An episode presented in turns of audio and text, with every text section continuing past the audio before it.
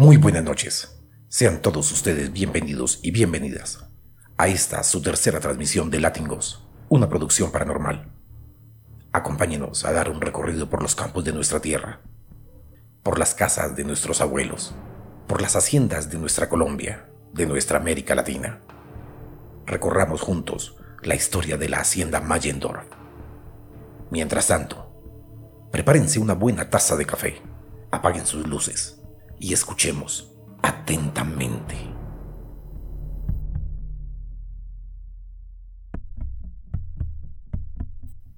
Voy a contarles un par de historias cortas, pero me parecieron algo encantadoras, con algo de perturbación. Dice, mi abuela murió cuando yo tenía siete años. Nos llevábamos genial, nos queríamos muchísimo. Además, vivíamos muy cerca. Siempre olía jabón perfumado de limón y era mi olor favorito. Cuando murió, me costó mucho conciliar el sueño durante semanas y mi padre me cantaba para consolarme y poder dormir. Una noche, olí algo de limón y me quedé profunda. No lo había vuelto a percibir desde hacía ya un año. Cuando ella falleció, sentía una mano en mi espalda que me tranquilizaba y el olor volvía cada noche para calmarme. Resultó que mi padre puso en el respiradero una barra de jabón igual al que tenía la bisabuela, aunque no me lo contó hasta muchos años después. También le conté lo de la mano, lo de la mano en mi espalda, y él me confesó que, que mi tatarabuela solía hacer lo mismo por él hasta que él lograba dormirse. No sé quién era, si mi bisabuela o mi tatarabuela, pero lo sentía cada noche y me ayudaba a descansar.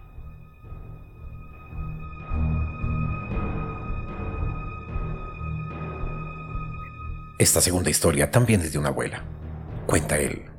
La abuela de unos amigos estaba de viaje y nos pidió que comprobáramos cómo estaba su perro, un supuesto pastor alemán, cariñoso, que saltaría de alegría al vernos llegar. Fuimos hacia allí, y para nuestra gran sorpresa no había ningún perro que acudiese a la puerta. No creíamos que fuera raro. Empezamos a buscarlo por todo lado.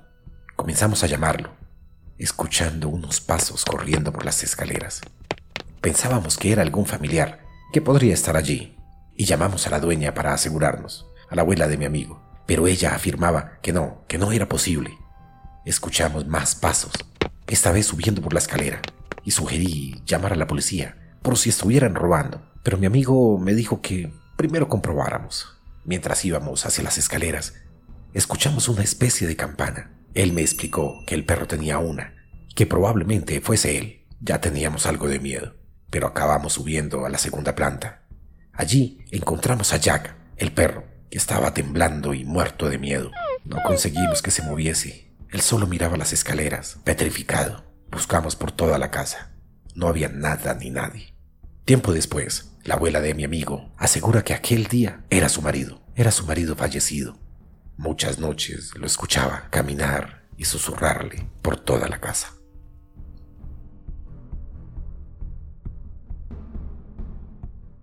Una vez, con mi madre visitamos una amiga. Yo tendría como ocho años. Mientras jugaba con algunos juguetes y ella hablaba con su amiga, de pronto, una pelota como de clase de gimnasia empezó a rodar por las escaleras y se detuvo en la habitación, en la habitación que estábamos. Los tres nos paramos y la miramos durante unos segundos hasta que el balón empezó a volar por la habitación. Nos quedamos asombrados y aterrados del suceso. De repente se detuvo y salió disparado y rompió una ventana. Salimos corriendo muy rápido de esa casa. Días más tarde, mi madre me cuenta esta otra anécdota, porque yo era muy pequeño cuando pasó. Estaba en mi cuna cuando desperté, gritando y llorando. Ella llegó a mi habitación. Me había encontrado en una esquina apuntando a la pared. Se apresuró y me agarró, y me llevó a dormir con ella. Una hora después decidió llevarme de nuevo a la cuna. Tal cual me dejó, así mismo desperté. Y empecé a gritar y a llorar una vez más y a señalar la misma esquina. Dice mi madre que volteó nuevamente hacia esa pared, hacia ese rincón de la habitación.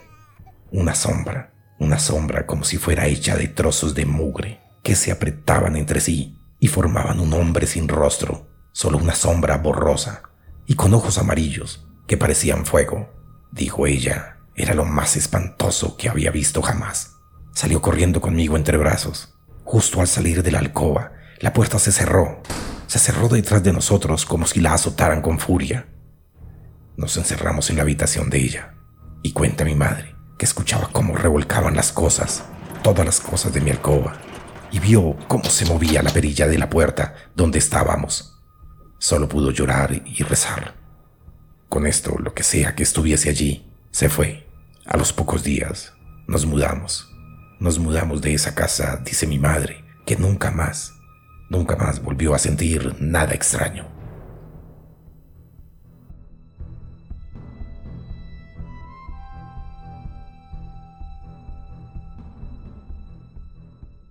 El extraño caso de Trinidad Forero, la mujer que emparedó a su criada.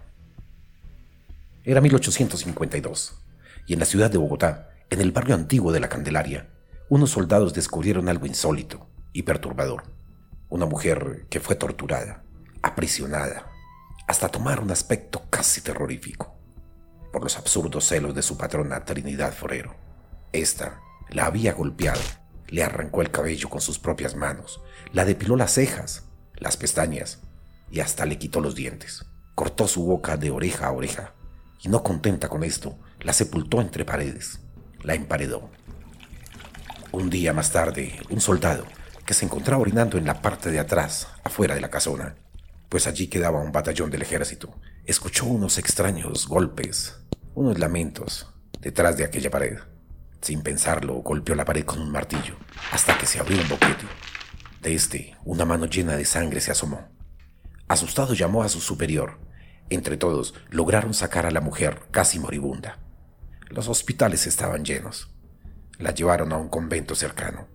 Allí curaron sus heridas, pero eran muy profundas, y lamentablemente la empleada falleció. Este caso fue registrado por el vallanés José María Cordobés Maure, un cronista que plasmó varios hechos que ocurrían en Bogotá en el siglo XIX.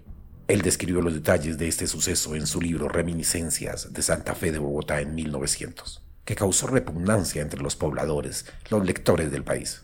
El expediente relata los detalles de cómo una mujer fue torturada, violentada y fue puesta en un espacio muy pequeño, en el cual poco a poco se fue convirtiendo prácticamente en un monstruo y fue descubierta por un grupo de soldados que habían estado en la guerra de ese momento.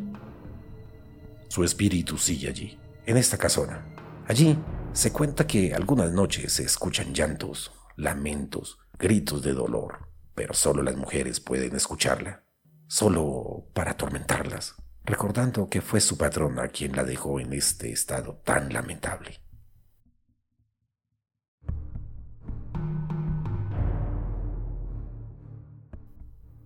Vamos a recordar un pedacito de la historia de Bogotá. El 9 de marzo de 1687, siendo las 10 de la noche, la ciudad de Bogotá se atemorizó por un fuerte estruendo sobrenatural y un fuerte olor a azufre. Este molesto y fuerte olor duró varios días. Según los archivos, el ruido aturdió a la población y logró propagar el pánico. Afuera, decenas de personas corrían desfavorecidas, los perros no paraban de ladrar, las campanas retumbaban y los pájaros se precipitaban contra el suelo. La gente entró en pánico, salía desnuda o en paños menores, se abultaban en las puertas de las iglesias. Pensaban algunos que era el fin del mundo o que los demonios se apoderaban de la ciudad de Bogotá, relata aquel expediente. Este suceso estuvo mucho tiempo en la cultura popular. Yo encontré que en el primer periódico de Colombia, llamado El Papel Periódico de Santa Fe de Bogotá Ilustrado, había registro de lo ocurrido esa noche. También dos sacerdotes lo describieron el jesuita Juan Rivero en la historia de las misiones de 1736 y el señor Joseph Casani en historia de la provincia de 1741. Solo nos quedan esas pequeñas narraciones que dicen que hubo un espantoso ruido aquella noche, un estruendo increíble, algo sobrenatural.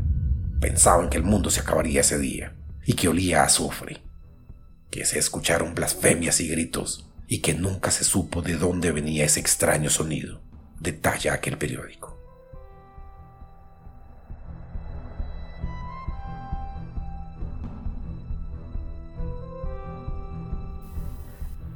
Hablemos de haciendas, aquellas con lindos bosques, hermosos lagos, pájaros con su hermoso sonar en las mañanas. Pues bien, echemos un recorrido por la hacienda Mayendorf, las ruinas de un alma atormentada. Enclavada en el Valle del Cauca, no solo se encuentran las ruinas de una hacienda, sino el alma de una joven, a lo que los apellidos y abolengos no le permitieron ser feliz. Existen lugares en los que a pesar del bello paisaje y la bonita vegetación, es difícil evitar que el cuerpo entre en una especie de congelamiento, a pesar de que la temperatura esté sobre los 30 grados. Y cuando llega la noche, a la temperatura descendiendo y la brisa refrescando el ambiente, el aire se enrarece y a pesar de que los bichitos y el encanto arrullen esta bella noche, los pelos de punta y el crujir de los dientes son asunto que no se pueden controlar. Bienvenidos a la hacienda Mayendorf. Ubicada en el Valle del Cauca, existen esparcidas por todo su territorio construcciones que sirven como testigo de lo que una vez fue un lugar en el que hombres de pujanza se afincaron para labrar las historias de una economía bollante que ayudó a forjar el progreso de la zona y el progreso de todo un país. Muy cerca de Palmira aún existe un lugar que a pesar de su abandono se mantiene en pie para beneplácito de los amantes de la arquitectura y su conservación. Pero para quienes son sensibles a las historias de espectros y apariciones, no componen un escenario de visita muy placentera. Visitar esta casona, que para muchos puede ser refugio de animales, puede hacer que la mente divague y se imagine niños jugando por sus escaleras, a través de sus corredores, chicos saltando y jugando a las escondidas, y la mente se encarga de pintar sus caras y hasta de escuchar sus risas. Sí, de escuchar sus risas. De repente, esas risas se oyen tan claras, pero no se puede registrar la imagen de ningún niño. Santo Dios, no hay ningún niño, pero sus risas son tan claras y en las noches los inocentes ruidos de jugarretas infantiles pueden transformarse en una horrenda experiencia. Un futuro brillante para una niña que vivía con las comodidades de una familia acomodada, valga la redundancia, se convirtió en un frenesí de lamentos profundos, allá en la oscuridad, porque su amor por un joven de clase menos favorecida fue prohibido por sus padres. Fue condenado por la sociedad que no perdona que pobres y ricos pudiesen unir sus corazones. Ante tal vento injusto, la niña no pudo hacer nada. Fue tal su pena y desespero que terminó lanzándose al vacío desde la parte más alta de la casa, cayendo en un patio, ese mismo patio, el mismo lugar de travesuras y rondas infantiles, se convirtió en un espacio teñido de sangre. La vida de la familia no fue la misma. De hecho, fue el inicio de una muerte lenta, que con el tiempo los alejó de esta gran finca. La niña tuvo sepultura para su cuerpo, pero su alma, su alma vaga por los alrededores, por los balcones cuyas tablas crujen en una melodía de gritos y de terror. La hacienda Mayendor es una de tantas que fueron abandonadas, no por asuntos económicos, sino por aquellos eventos trágicos ocurridos en ese fatídico día.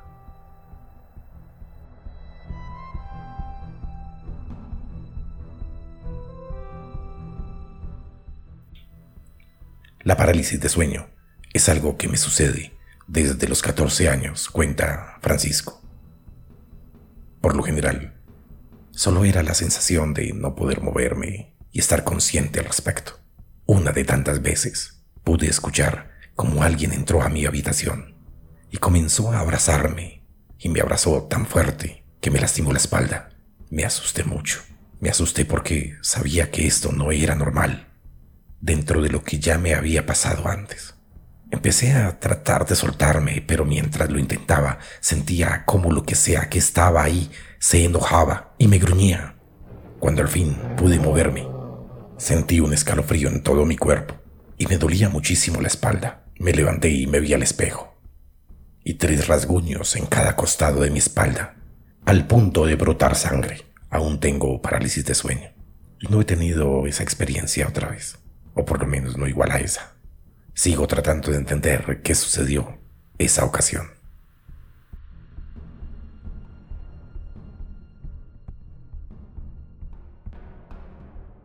Muchas gracias por escucharnos en esta su tercera transmisión. No se olviden de seguirnos en YouTube, Facebook o Spotify. Estamos en todas las plataformas como Latingos. Envíanos tus historias a latingpodcast.gmail.com. Sabemos que tienes algo paranormal que contar. Nos despedimos desde Bogotá, Colombia, para toda Latinoamérica y el resto del mundo.